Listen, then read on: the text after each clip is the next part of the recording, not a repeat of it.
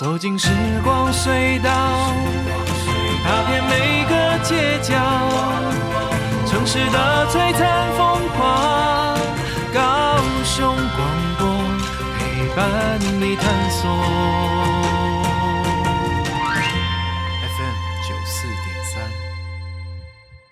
Hello，大家好，今天呢，欢迎大家收听高雄广播电台九四点三周末的 Boss 派，我是 Sunny。哇哦，今天只有我一个人呢，有点孤单。我们 Patrick 呢，他今天换他身体不舒服了，所以呢，今天就由我来独担这个大梁。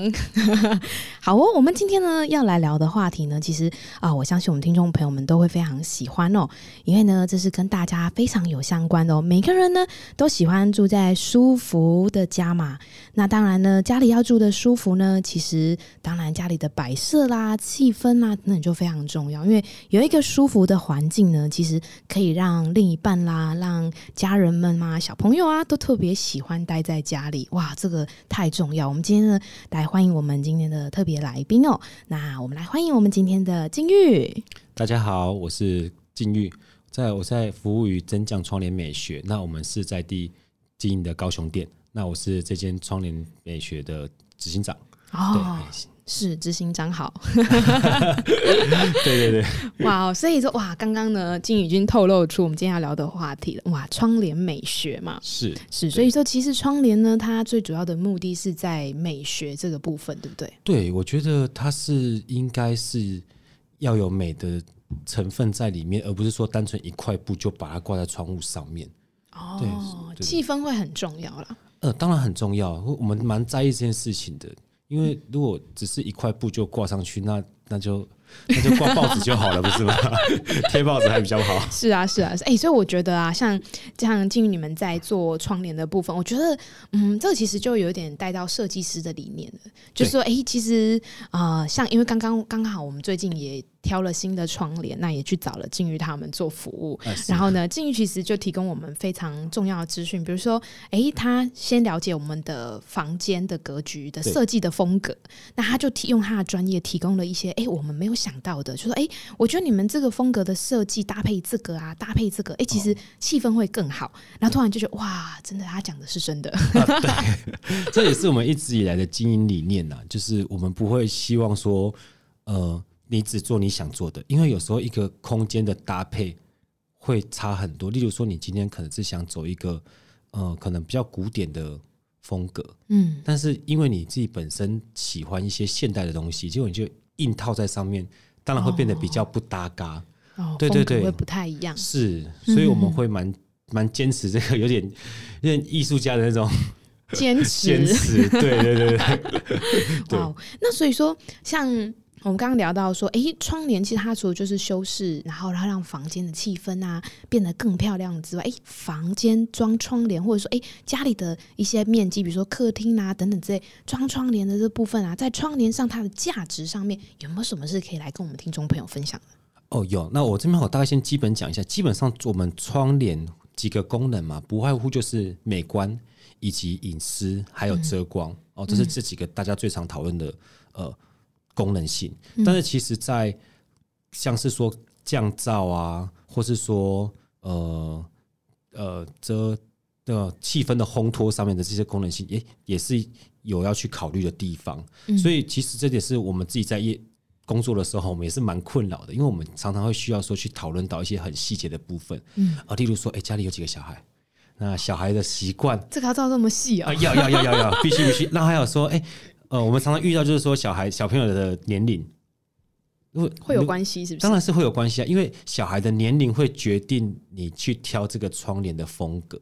哦，对，我就举个例嘛，像你今天哦，假如说我们买房买新房的时候，小朋友三岁，嗯，可是基本上他会用窗帘一用就大概就是用十年左右。哇，你所以你家拍谈哦，哎，做拍谈 做拍谈，对，那我们就要先考虑到说，哎，现在三岁小朋友的审美跟十三岁国中时候的审美，呃，肯定会是不一样嘛。嗯，对，那呃，可能会例如说，像十三岁到二十三岁之间的审美，肯定也是不，不太一样。对啊，对啊，对啊。那我们像像我们常考虑到一点，就是说，哎，六七岁的小朋友，那爸爸妈妈可能会觉得说，他就是要童趣，非常童趣的。嗯、可是，哎、欸，我们就要先想到说，十七八年之后，六七岁七八年国中了，那国中的青少年，他们可能会比较喜欢一些现代或是 不要那么幼稚的东西。哦所以他他就会说：“哎、欸，你看，如果像一个青少年十八岁好了，然后同学去他家，发现他窗帘上面还都是全部满满的卡通图案，这样、呃、对对对对对对对，像这是这就是其中一种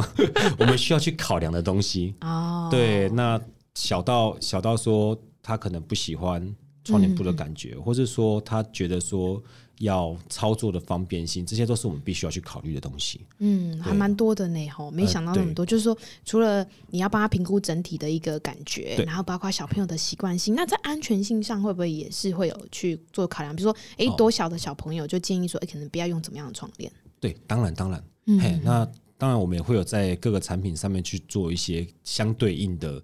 保护措施，嗯嗯，哦，例如说像卷帘，我们卷帘呃，应该都有看过，就是有一条绳子可以去拉的，对，去操作的。那这个卷帘有时候我们可以去用一个固定扣，去把它固定在墙边。哦，对，就让小小朋友去拉也不会拉到，对，不会拉到，不会造成勒住脖子这种可怕的事情发生。嗯，哦，原来就是这样，所以你们才会需要做很多方面的评估。对，嗯，那其实如果说假设在窗帘上面，我们刚刚谈到就是说，哎、欸，其实它可能有一些美观啊，可以修饰啊。那如果说在种类上，因为我觉得哦，你知道吗？我是消费者，我对于选窗帘这件事情跟窗帘的它的类型，比如说有什么可以。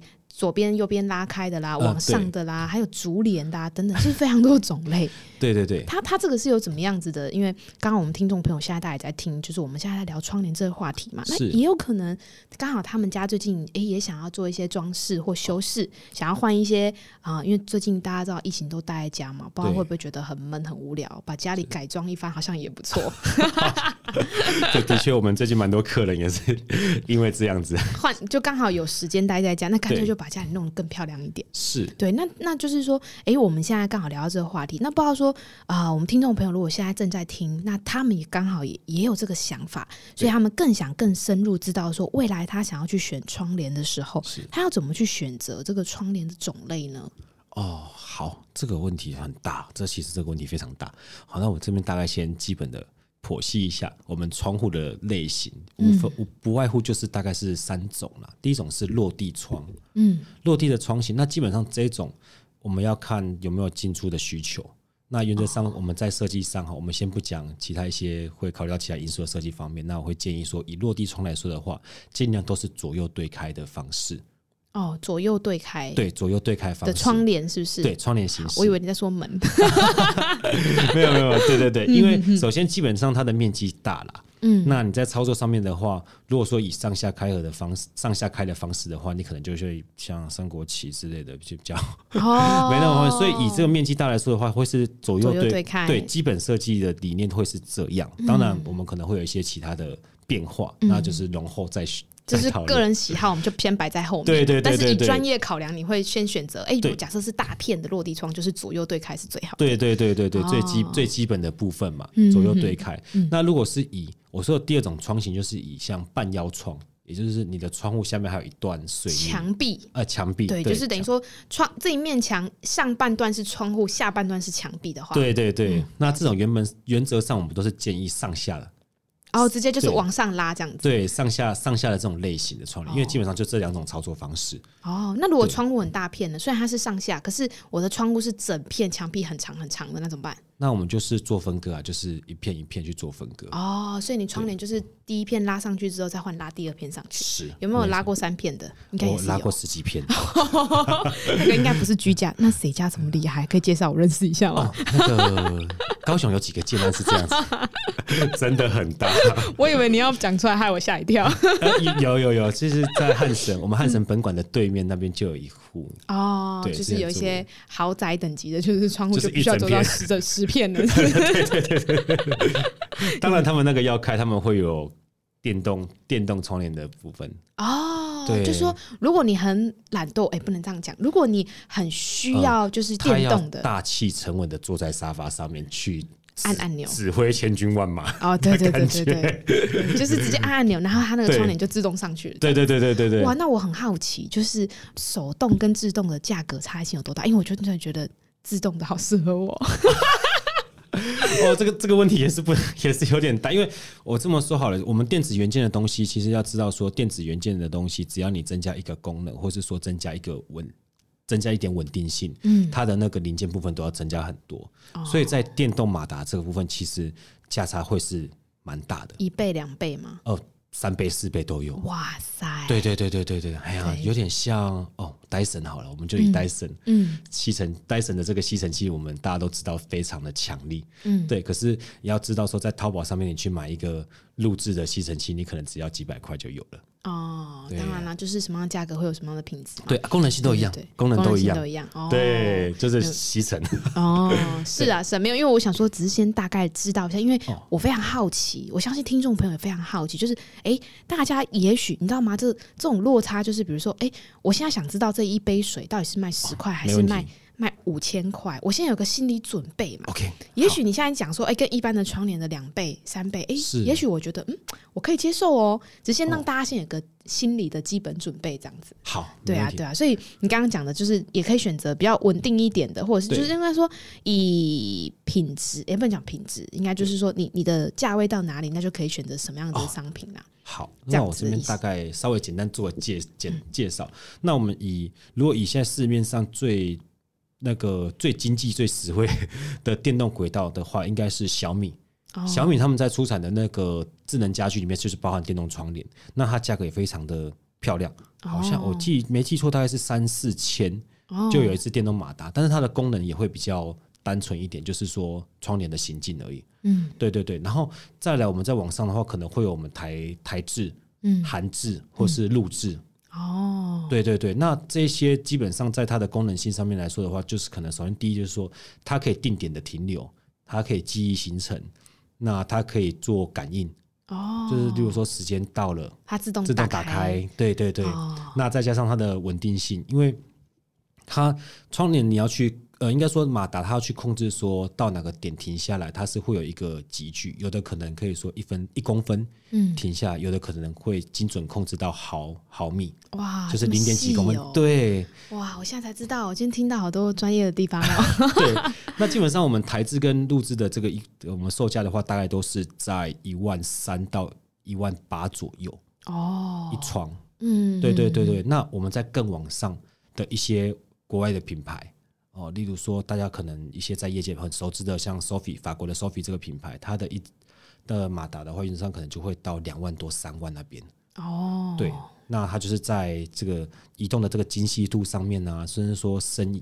声音的部分哦，会更静音，非常静音，对对对，非常静音哦，所以就非常分的非常细。嗯，对，嗯，哇，我现在才知道说，原来电动窗帘它不是只有升上去跟拉下来，哦，没有，它还可以设定时间呐，你几点？哇，那这样如果假设早上要起床，然后你发现哎家人很难叫，你就帮他设定早上八点窗帘自动打开，哇，他就醒了哎。呃，对，没错，好好用，比闹钟还好用，不让他再睡，对，不准睡。嗯，所以我们刚刚聊到就是说。说哎，我们刚刚聊到窗帘，就是有分这几种啊，那还有没有其他的呢？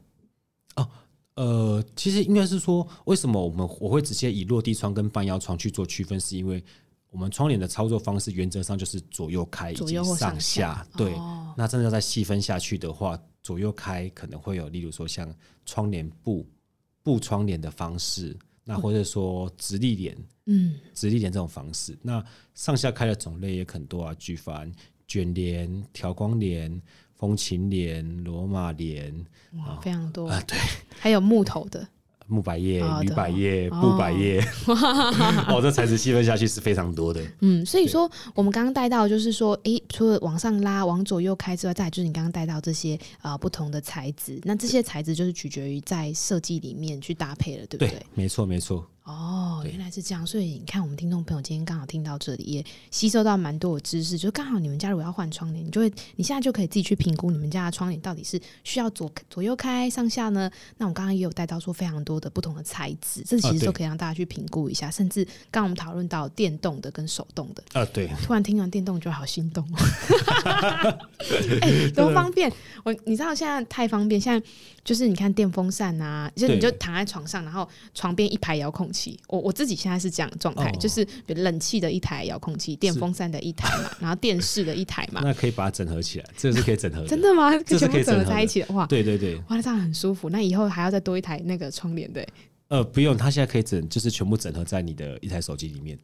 哦，对，现在是有这样的服务，是可以去做到这样的事情，好方便。如果有一天忘记带手机回家，没关系，它还可以，它再更进阶一点，可以到做到声控了。哦，当然，这就是可能要去另外外加这个电那个接收元件声控。然后最近大家就是很，你知道现在在非常时期嘛，现在那染疫人数非常多，哪天的身边蛮多朋友，大家都其实都有确诊。然后改天有确诊声音沙哑的时候，手机又忘记带回家，这下怎么办？那你可能应该要设定，就是拍手他就开窗帘这样。对，应该没有那么悲惨的一天呢、啊。没有没有没有，他哎，他的这个声控是蛮厉害的，它的辨识度其实蛮高的。如果如果声音。是这样子的话，他也会开吗？这个烟酒嗓太严重了。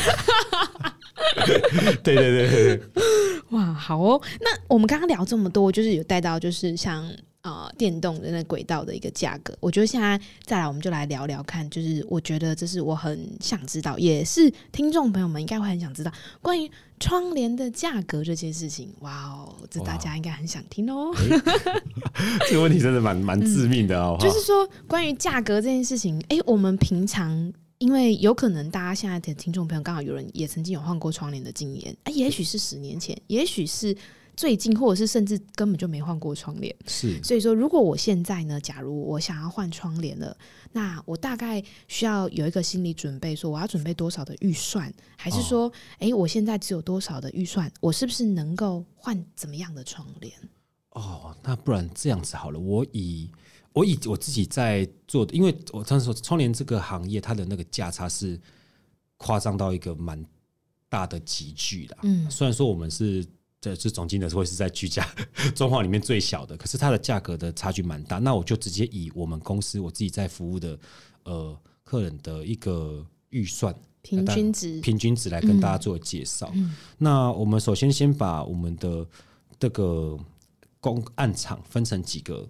几个级距，第一个就是说出租套房，嗯，出租的部分，因为出租原则上就是说基本上功能性足够就好。嗯、那以出租套房来说的话，我们一窗落地窗的那个费用大概会是在三三至五千哦，对，大概在三三千至五千，所以您就看就是、嗯、看有几个窗户，嗯，你去把它乘上去哦。那蛮好推算的，哎、欸，对，蛮好推算的。嗯、对，那如果窗户越小，可能这个金额会再更小一点，更小一点。所以窗帘是算大小，是不是才数去抓的？对，才数码数哦，基本上大概是这两个数字。嗯，对对对对对。然后如果是以一般住家，嗯，哦，那那这边我大概稍微提一下，因为我们的理念是你的装潢的程度以及你的风格到什么程度，我觉得应该是要以相对应的东西去做搭配。嗯，对，我这边大概提一下。所以刚刚台。这样提到就是，比如说一些小套房出租啦，我们有一些基本功能到位就 OK，就大概会落在这边，所以它已经算是算是最基础型的了。对，最基础型的。嗯，那我们接下来再谈第二阶段，比如说，哎，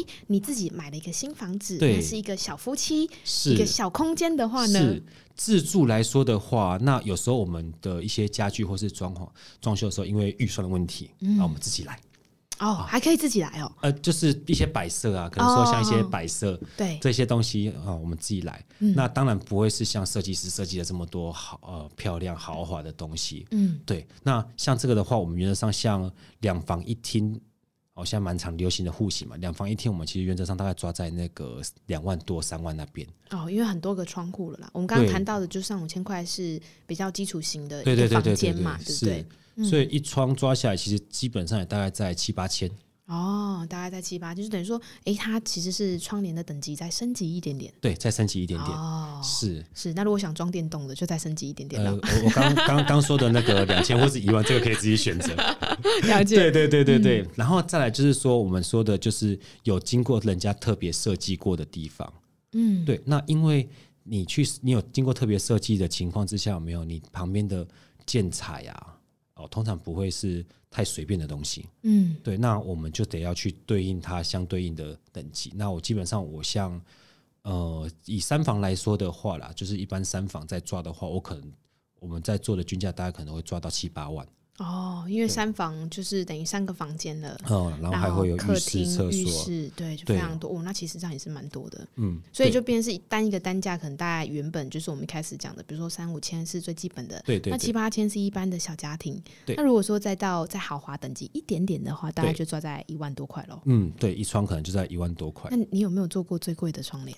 呃，我目前最高的一窗是二十万。哇塞！不过它的窗户也大啦，它就是、嗯、呃一整面大概十米十米宽的那个面宽。那它是选用、嗯、直接是选用欧洲原装进口的布料哦，欧洲生产，欧洲出口。哇，所以也是电动的吗？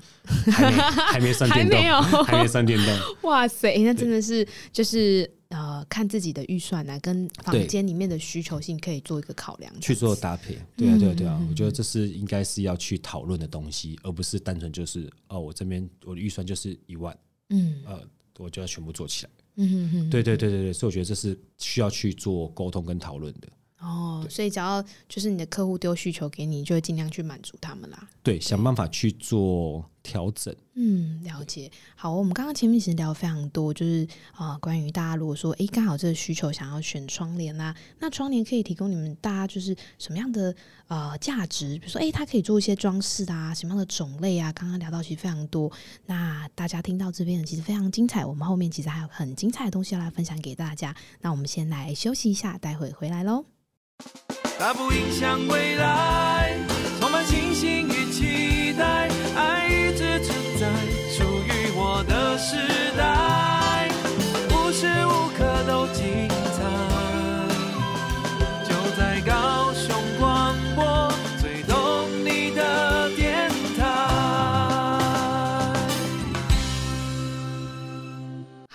家呢，听完音乐回来啦，我们要来赶快再来接下来我们刚刚的重要的主题。是啊，刚刚大家前面又听得非常的精彩嘛，那我现在很好奇，就是说，哎，啊、呃，想问一下我们这个执行长哦，哎，你怎么会跨入窗帘的这个产业呢？哦，其实因为我小，我从小其实就对家具的，呃，就是家饰的这些布置很有兴趣。对，因为我觉得，呃，一个空间就是可能东西摆一摆，哎，就会变成不一样的感觉。所以那时候我看到窗帘这个行业，就哎，这好像是我可以去做的，尤其是我们。这我们窗帘业其实跨组的东西其实蛮多哦，包含说我们墙壁那窗户上的窗帘、墙壁上的壁纸、地上的地地材哦，对，所以说其实你们这个产业啊，除了做窗帘以外，就是连房间一些房子里面的布置的周边的一些软件嘛，其实也是都有含在里面，因为刚好跟窗帘是可以一体，对不对？对，家饰家饰的部分，嗯对对对，所以就是当初其实也是呃。算是自己一个小理想吧，嗯，嗯，对，所以就选择了这个，一路走到现在。哇哦，好像在这个产业也待了非常久，对不对？嗯，我在这边已经八年了。哇塞，就每天摸这些窗帘摸八年呢？啊，对，对，就是不断的去接触新东西啊。从最一开始，我只知道把布挂上去。哦，你是先从最基础开始学起，就是对，从怎么样把挂窗帘上去，然后安装的部分，对，然后接下来呢？那安装的部分，因为其实要学的东西真的好多。我想我当学徒的时候，跟着我师傅从早上大概七点就出门。哦，七点，对对对对对，我跟着我师傅，我我在这边说一下，我非常感谢我的这位师傅徐、嗯、徐先生啊，我真的是非常感谢他带我进入这一这一行。嗯，对他，除了因为我们从早上七点开始出门，哦，首先可能会先去客户那边做丈量，嗯，啊，丈量完之后，可能我们还得要去把前阵子丈量完的去做安装，嗯，对，安装这个动作。那丈量完之后，基本上就是还要再跟客户挑东西啊，我们要用我们过去所有的经验、所有的知识点以及我们自己的想象力去帮客户配东西给建议。嗯，那配完之后，接着就是要去沟通协调我们各个。各个那个师傅，哦，要怎么去完成这件事情？嗯、那接着还要去现场去做安装的这个动作。嗯、那安装完之最后，最后我觉得才最困难的啊，售后服务的部分啊，无论是一些地方的微调啊，或是说客户有哪里觉得不满意的地方，对，啊，我们当然都是要尽量去把它做完美的 ending。对，嗯、所以这是在这个过程中，我们要学的东西真的是太多了。嗯，对对对，听起来是这样子。对，对所以刚刚有提到说，哎，我我现在突然又有个问题，就是说，哎，如果我今天是消费者啊，那我们今天找就是专业的窗帘来做窗帘，其实会有分几个步骤嘛，对不对？就是你刚刚聊到说，你们必须要先到我的家来帮我做丈量。对，那后续的话。啊、呃，我们就会需要再到你们的公司，或者说，哎，你们会带一些些可以选的材质来给我们选。是，没错。然后之后你们就是就会再直接到现场帮我们去做安装，就完成了。对，哦，原则上是这样子。是，所以就是刚好也可以让我们听众朋友大家知道一下，说，哎，其实装窗帘的程序，那大概这样的时间要花多少天的时间，可以把窗帘装好？呃，原则上我们大概都抓到十十到十四个工作天呢。十到十四个工作天，对，哇，那上没窗帘，我就要被对面的人看两个礼拜了哎。呃，放心放心，我们真的 这个情况的话你，你会在这十四天先帮我贴报纸吗？呃，不会不会不会，我们有卡点吸的哦。所以我们公司会有一些备用的布，或是说我们的吊样啊。如果说真的是。不小心忘记要找我们窗帘的话，嗯，那我们会先帮你把轨道这些东西都先上去，那先用这些备用的吊要先挡着用。哇，好贴心哦！不会真的是报纸。因为其实这个还蛮常见的，哦，蛮常见的。对，就是我我们就常常被忽略嘛。对，就是整间都装潢好，对对对对对，哎，没窗帘呢。对对对，那个木工师傅啊，泥作师傅啊，然后呃家具啊、电器啊，哦，全部都找好了，然后啊，窗帘还没找，然后就是我希望你们五天之后帮我装。就是已经入住，床摆好了，然后躺着晚上睡觉，说：“哎、欸，看到对面的人在看你，所以才想到，哎、欸，窗帘还没有装。”哎，我们这个真的很常遇到这个情形，对，所以请多给我们一点时间。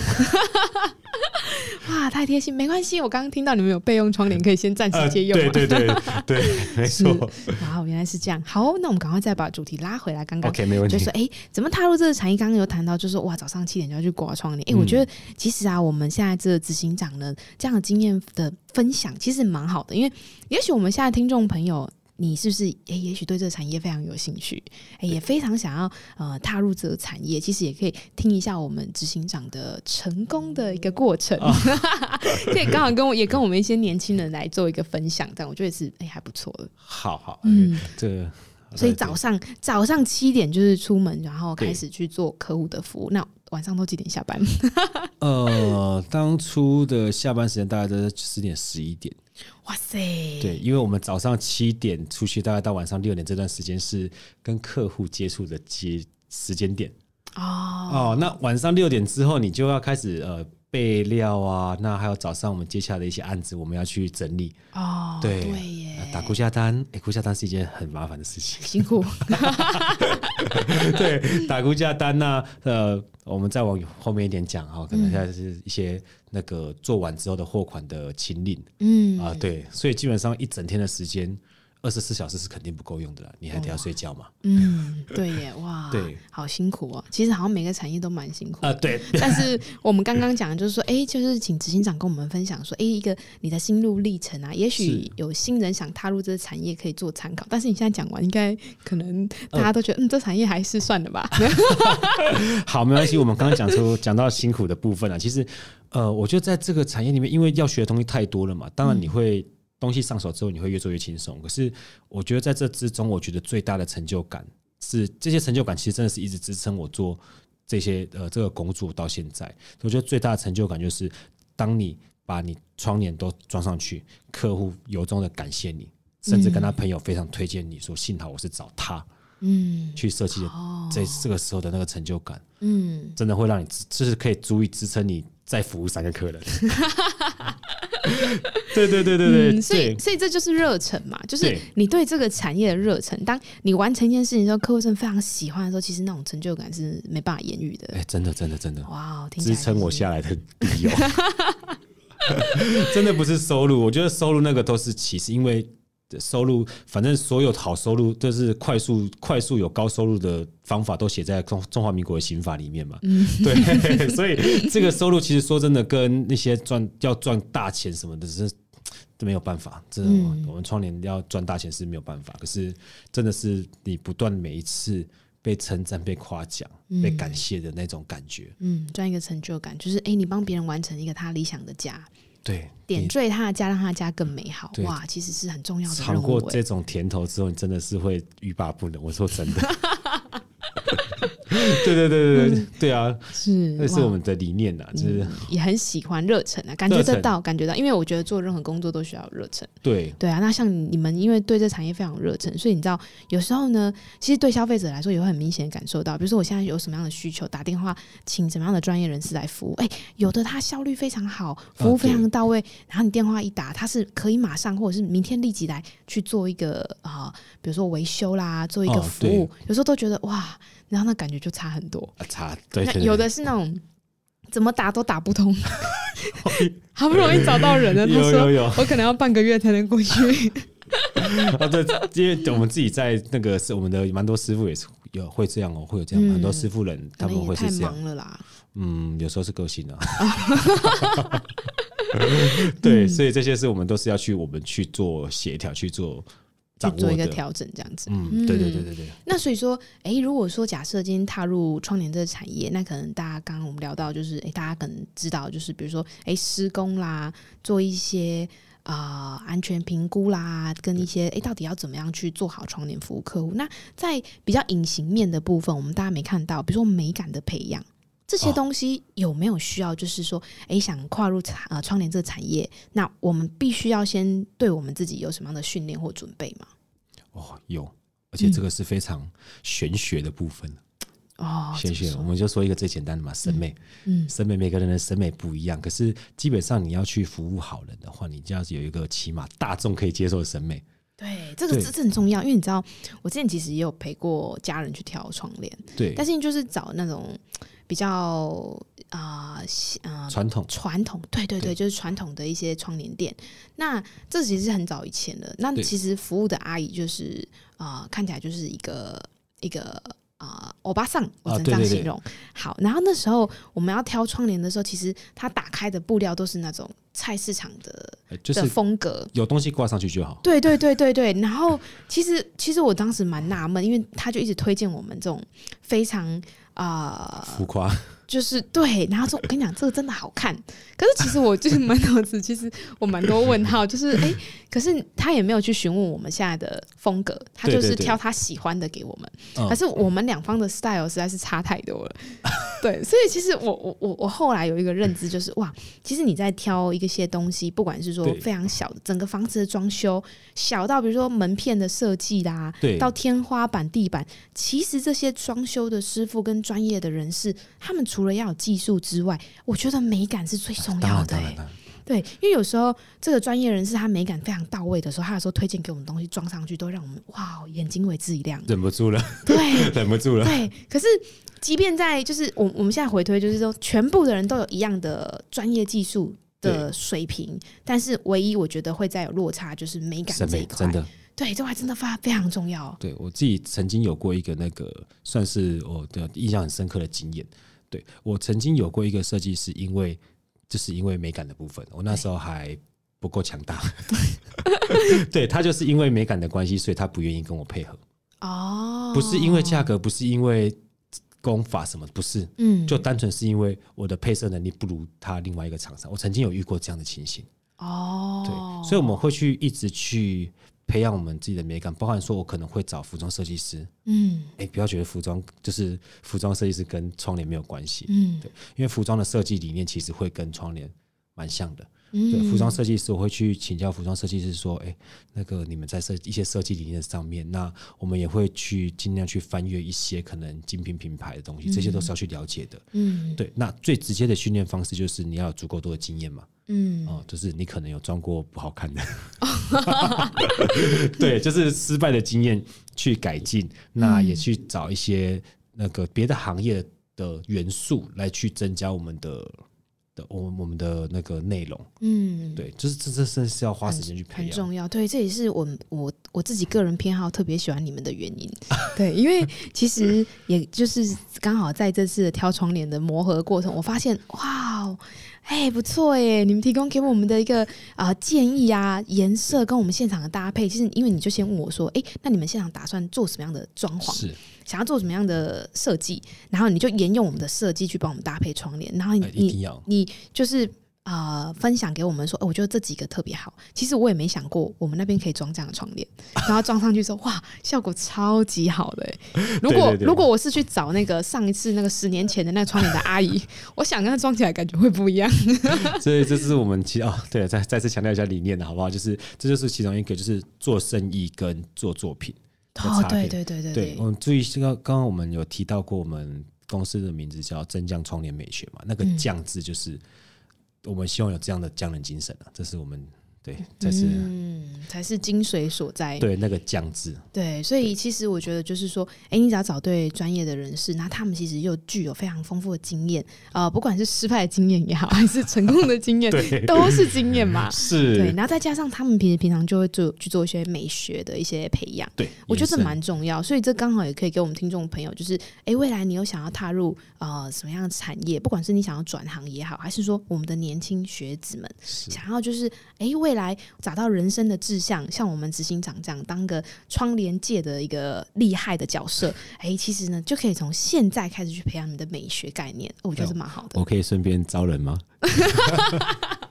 哇哦，哎，好像可以的，非常有兴趣的人可以来找一下我们的那个执行长。是是是，是 啊是啊，哇，所以说在这个产业里面呢、啊，你有没有遇过什么非常有趣的故事？因为我相信，就是你们经验丰富嘛，那也会遇到非常多形形色色的客人。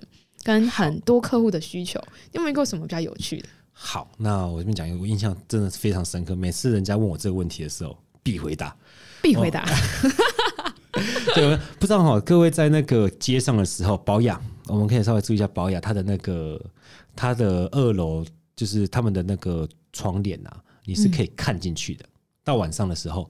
哦，是哦，我还没注意过这件事。没关系，现在你在路上可以去注意保雅或是星巴克，但是因为保雅我这是蛮常看到的。嗯，对，它的那个它那是卷帘，嗯，那卷帘大概分成几个材质嘛，就是透光跟遮光。那还有一种材质叫做阳光卷帘，看到阳光才会。对，它的一个特性就是，呃，它一片一个片子上面它是会有很多孔洞。嗯，对，那这个孔洞的一个特点就是说哪里亮看到哪里。哪里亮看到哪里，所所以说现在是晚上是看不到的。对，在晚上的时候，你室内开灯，嗯，我们就可以从外面看进去。所以刚刚为什么会提到宝雅，就是大家如果刚好在街上，你家附近有保雅的话，你可以去看一下。哦，晚上的时候你可以看到它里面的陈列。哦，可是，在早上经过的时候，反而看不到。对，你就会看到它的 logo，因为它把这个 logo 印在这个卷帘上面。嗯，所以你早上经过的时候看到 logo，晚上经过的时候你会隐隐约约看到 logo。那会看到里面的陈列，嗯，对，这是这种卷帘的特性，它很好看，它这个气氛烘烘烘托的很美。哦，对，那我为什么会说先提这个呢？因为我曾经去一个客户的家中，那时候原本是要换主卧的窗帘而已。嗯，那呃跟他借厕所的时候，我发现他的浴室一个大落地，哦，他就是用这种阳光阳光卷帘。另外，他的对面，他他跟他是大楼嘛，他他跟另外一栋的栋距大概是十二米。所以他自己没有发现，是不是？因为当初住的人跟他说这个可以遮啊。哦，所以，所以他一到晚上的时候，他变成是室内开灯的时候，就对面就看得非常清楚。呃，反正他不知道嘛。对，好恐怖哎！是，所以我就直接跟他，反正我就是当下就是跟他举例，因为他原本不相信。他不相信，我原本就给他直接跟他举例。你跟他说，我现在开灯，然后我现在进去洗澡啊，你现在去对面看看我的身材好不好？不是，比较简单的，其实我们就是把手伸到后面去，因为当、嗯、当时是早上，所以外面比较亮嘛，他看得出去啊，外面是看不进来，所以我就直接把手伸出去，就是你自己看，现在我看得过去。嗯，对对对对对，反正就是马上做一个实验，让他发现哦，真的哎，可怕的事情，他这样已经不知道洗几年了。已经从苗条身材，然后变成圆滚滚的身材，依旧是苗条，依旧是苗条。对对对对对，所以我为他觉得不值。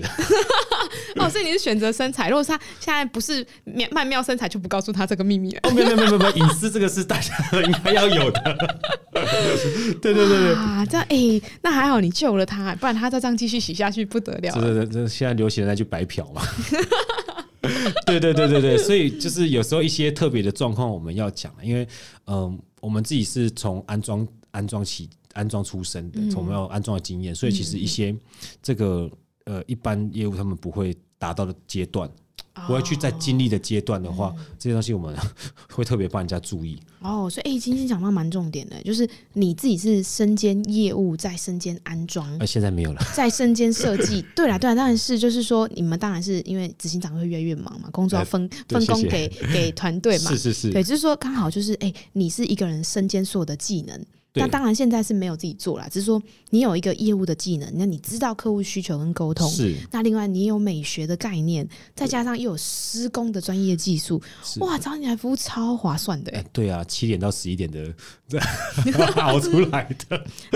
像我就会想要指定你来的，就是因为可以。你知道有时候啊。啊、呃，我们就算去找非常大品牌、非常知名大品牌哦，可是他们会派来的都是一些比较可能就是就是施工的、啊，因为他们分工分很细嘛。对。那你现在我联络的一个跟我接洽签合约的是业务嘛？是。那业务再把资讯传递给下一个施工的呃技呃专业技术的师傅来。是。可是其实每一个产业它它的那个环节，不不要说每个产业，这个产业它每一个人的分工都会是断层的。呃，我我我自己会觉得这样子，对，容易会有这个情况。所以有时候你问了一个问题，你问了呃师傅们在装修的时候，他就会说啊，我不知啦，你去问你的业务。那我问了业务之后，业务会说呃，这个专业技术你再去问师傅吧。呃，所以我觉得不该是这样。对，我觉得他就会有分开的问题，就会让我自己是消费者，我其实就会很彷徨，所以我自己就会习惯性变成统筹的那一个人。就是谁我都不放过，听起来有点淡淡的哀伤。所有的细节我都要自己掌控，因为我很怕哪个环节出错。是，所以你看哦，如果说假设我们不是这样个性的人，我们是一般的像消费者，他可能就觉得说，我都我都请专业的人来，我就直接放给他们去做。哎，其实如果你自己没有去做到统筹这个跟监督管理，哎，那其实常常出包哎。呃，对啊，所以这是我对我自己在培养业务的一个要求。嗯，对，就是业业务人员，你不应该只是会接生意，你应该是要你所有的东西你都懂一点。嗯、我不求你专精，可是你一定要都懂一点。一定要对，这好重要哦。对啊，不然人家就是像刚刚 Sunny 说的嘛，就是呃，我就问了业务，业务说问师傅，师傅在又叫我问问业务，对，对很很求助无门。我觉得不该是这样啊！你今天既然去做，就是我们在培养，一定是包含说像呃一些我们所有配合的师傅们。他们在做什么，我都会让我的业务可能花一天在在学习的时候花一天至两天的时间，你就去看这些师傅做什么哦，你不用上班。你还是要了解就对了。对啊，一定要看到他们的一些这这个工序啊，做什么啊，嗯，怎么做啊，下去跟着师傅一起学，嗯，对，这很重要，必须必须，我觉得很重要。所以我觉得哈，讲到这边，我觉得刚刚好可以偷偷透露给大家一下，我我觉得这个是，不知道，我觉得这是我自己个人的喜好啦，因为比起找那种知名大品牌来去做服务，我更喜欢找这种小品牌，然后或者是说老板自己本身，我我最喜欢接洽老板了。因为我觉得哈，老板他自己本身已经打出了一片他自己的天下，我觉得这老板都有一些非常厉害的特质跟非常好的服务，所以我都觉得找老板后好轻松哦。我都看看这个品牌，哇，这是老板本身来服务我，我就我就可以放一百万个心了。OK，对对 对，对啊。那我们刚刚就是聊到说，哎，有趣的事情，还有没有什么是啊、呃？像刚刚那种透明卷帘，自己装了一个透明的，晚上会白天看进去是啊、呃、非常好，晚上是非常透明的啊。对，还有没有什么更更有趣的故事？有，我我觉得曾经我们有一项营业项，我们刚有说营业项目有是壁纸嘛，嗯，对。那因为壁纸其实在对墙面的要求会比较有要求，好，因为基本上我们壁纸在施工就是依照你墙面的条件。哦，你墙面什么条件，我们贴上去就会是什么样子。对，那曾经就是我曾经有在做一个银行的案子啊，它的装它是翻修，那它有一面墙要重新贴壁纸。嗯，对，那这这面墙的壁纸我总共贴了四次。嗯，对，在同一个 时间里面贴四次，重复贴了四次。对对对，我要说明一下，因为那一面墙哈，首先第一第一次他们一开始是木工。嗯哦，一开始是旧的纸撕掉去贴新的纸，嗯，哦，贴完之后，因为刚好那阵子在下大雨，嗯，啊，台风天下大雨，那所以漏水，漏水，漏水，哦，对，但是漏水它不是直接漏到纸上面，嗯，那它那边原本的建材是一种一种叫氧化镁板的东西，哦，可能比较年轻的那个听众可能都没有听过这东西，嗯，那呃，氧化镁板这东西在二十几年前它是一个很流行的建材，嗯，呃，它现在遇水它会膨胀。哇，遇水膨胀，所以房子一间就会变两间呢。如果可以这样，呃，我钞票就没有这个，我我我的皮包就没有这个功能。我们都希望皮包有这个功能，遇水马上钞票一张变两张。对对对，反正刚好那阵子装修嘛，所以可能刚好也有有有水可以漏进去。那所以我那面墙壁纸贴上去之后，它的墙面在验收的时候就整个膨胀了。哇，变成一个圆弧形的。哇塞！对对对对，所以呃，基本上这边就是反正就是规则到我们最后最后做的人身上嘛。嗯，对，所以好，没问题，我们就是提出说墙面你要去另外再整修啊，我们就把这个原本的这个这个墙整个拆掉，嗯，重新再用木板上去，好，木板缝好了之后，我们又上了一次壁纸。然后就这次，哎，再跟大家科普这个新知识哈。这木板的话，因为它有泡过药水，所以壁纸贴上去的时候是有几率性它会吐出它的药水，哦，会被吸出来。哦，我们再叫吐油啊，吐油。那这个是有办法去防止的，就是木板上去之后再上一层油性漆。哦，对，好，吐油了，所以我又再上一层油性漆，又把木板拆掉，然后再上一层油性漆。哇，这都是经验呢！对对对对对，所以刚刚好，我觉得我今天听众朋友真的赚翻了耶！对，刚刚好听到这边，你就会知道，说我以后装修，如果我的木头木头的墙面没有去做油性的一个防止的话，对不对？对对，然后就直接贴上壁纸，那就会吐油了，有几率，有几率，有几率，对，但是没有办法保证。对，就是有可能呐，就是说这是刚好就是我们执行长遇到的经验嘛。啊，对，所以又是失败的经验学习。好，那那接下来呢？接下来怎么处理？接下来一样就是就是那那个板子拿下来啊，然后我们再重新上板啊，然后我自己去油漆啊，因为他们说要再交油漆，他们不划算啊，我就只好 自己去油漆，自己上了，真的是哇，万能执行长哎，就没办法。然后对对对，然后后来油漆上去之后有没有？他们要进家具啊。然后又发生什么事啊？家具又把那面壁纸刮花了。哇！对对对，所以你又再去做第四次，再去做第四次。哇，这这次很赔很大哎。哦，那面墙多灾多灾多难。对，在台南的某间银行。哇，原来是这样。所以说听起来是呃，壁纸是要在哎，可是你这样的话讲，应该是说啊、呃，是要家具先上再贴壁纸吗？还是？他们在搬家具的时候要小心一点，家具的要小心一点哦，家具没小心一点。对对对对对啊！但是我们都已经，我们都秉持着责任施工了，因为其实我们都是最后面进去，所以有些状况到最后也说，大部分都会是在我们身上。嗯，对，无论是不是我们做的。对，你们就是一个责任保证嘛，就是我们我们已经我们已经接接了这个案子之后，我们就是帮你做到好就对了。对，没办法，这是一定得做的。真的是非常那个有热忱的工作才有这样的决心。因为争吵没有用啊，到最后人家还是就是认定你，所以基本上我们就不吵这个嘛，我们承担下来这个责任呐，嗯，把它弄好为主啦。对对对对，好，我们现在听到这边其实非常精彩，那大家不要错过。我们在最后呢，还有一些小福利呢，要来分享给大家。那我们先来听首音乐，休息一下吧。走进时光隧道，踏遍每个街角。城市的璀璨风华，高雄广播陪伴你探索。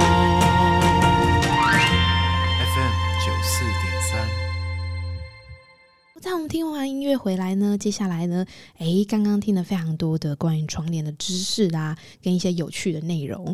那现在呢，已经到了我们节目的尾声了。那在最后的话呢，嘿，最后我想要问一下我们执行长哦，我们刚刚谈到窗帘的种类啦、价格啦，跟一些装修的过程，还有，哎，我今天想要买窗帘的一个过程。那最后我想知道，就是说我窗帘都装好了，到底要怎么样保养？还是就不管它了。OK，呃，如果说真的要去做清洁清洗的话，那那我们像一些窗材的部分，其实我们会建议在小北就有那种静电毯，非常的好用。嗯，哦，清洁的静电毯，其实以前都说鸡毛毯子啊。嗯，那我们现在发现静电毯是比鸡毛毯子更时尚一点哦 的清洁方式。对，那如果说真的你是要做非常彻底的清洗的话，哈，我们窗帘布肯定是拿下来。嗯，那简单一点的话呢，我们就是丢滚筒式的洗衣机。哦、oh. 啊，要记得要不要丢直立式，直立式那个扭力太大，你洗完之后你还要再去烫，蛮麻烦的。哦，原则上建议丢滚筒式洗衣机。对，那如果说您对那个清洗的话有再要更要求一点的话，嗯、那其实我们会建议说，你直接请我们过去，我们会帮你把它送去专业的洗衣店。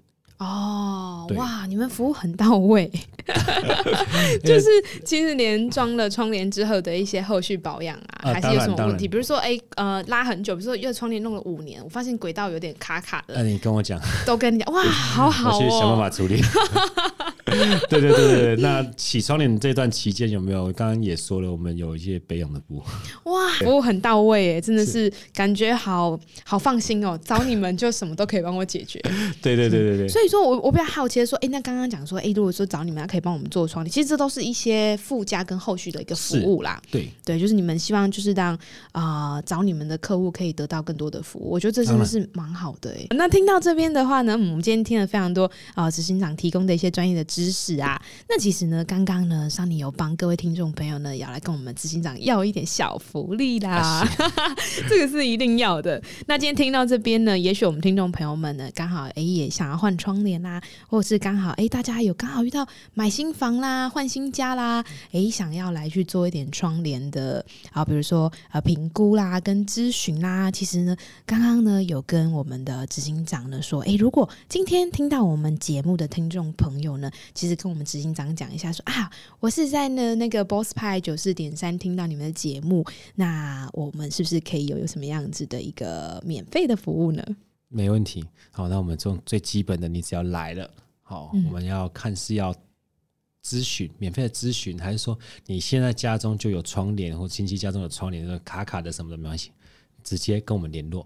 哇，对，脸书搜寻服务这样子，哇，好好哦。对对对对，Google 或是脸书直接搜寻“真酱创立美学”都可以找到我们。哦，我们直接去脸书，然后搜寻“真酱”嘛，“真”是哪一个“真”？真挚完美。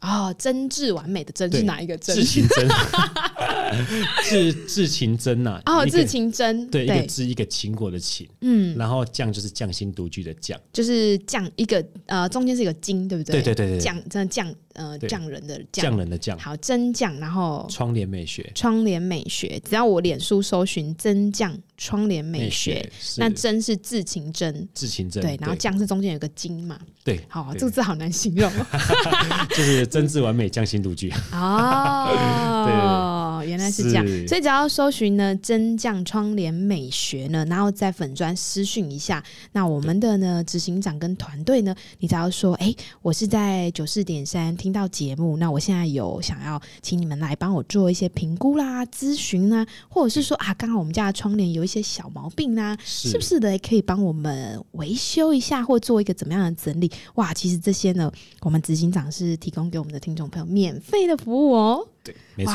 太好了。那这个会不会那个讯息打爆你们呢？来来来来来，没问题，来来，来都来没问题，这样都来都来都来对。哇，今天非常谢谢我们的执行长哦，来到我们的现场跟我们分享了，还有免费呢送的咨询跟评估的部分，来给我们听众朋友。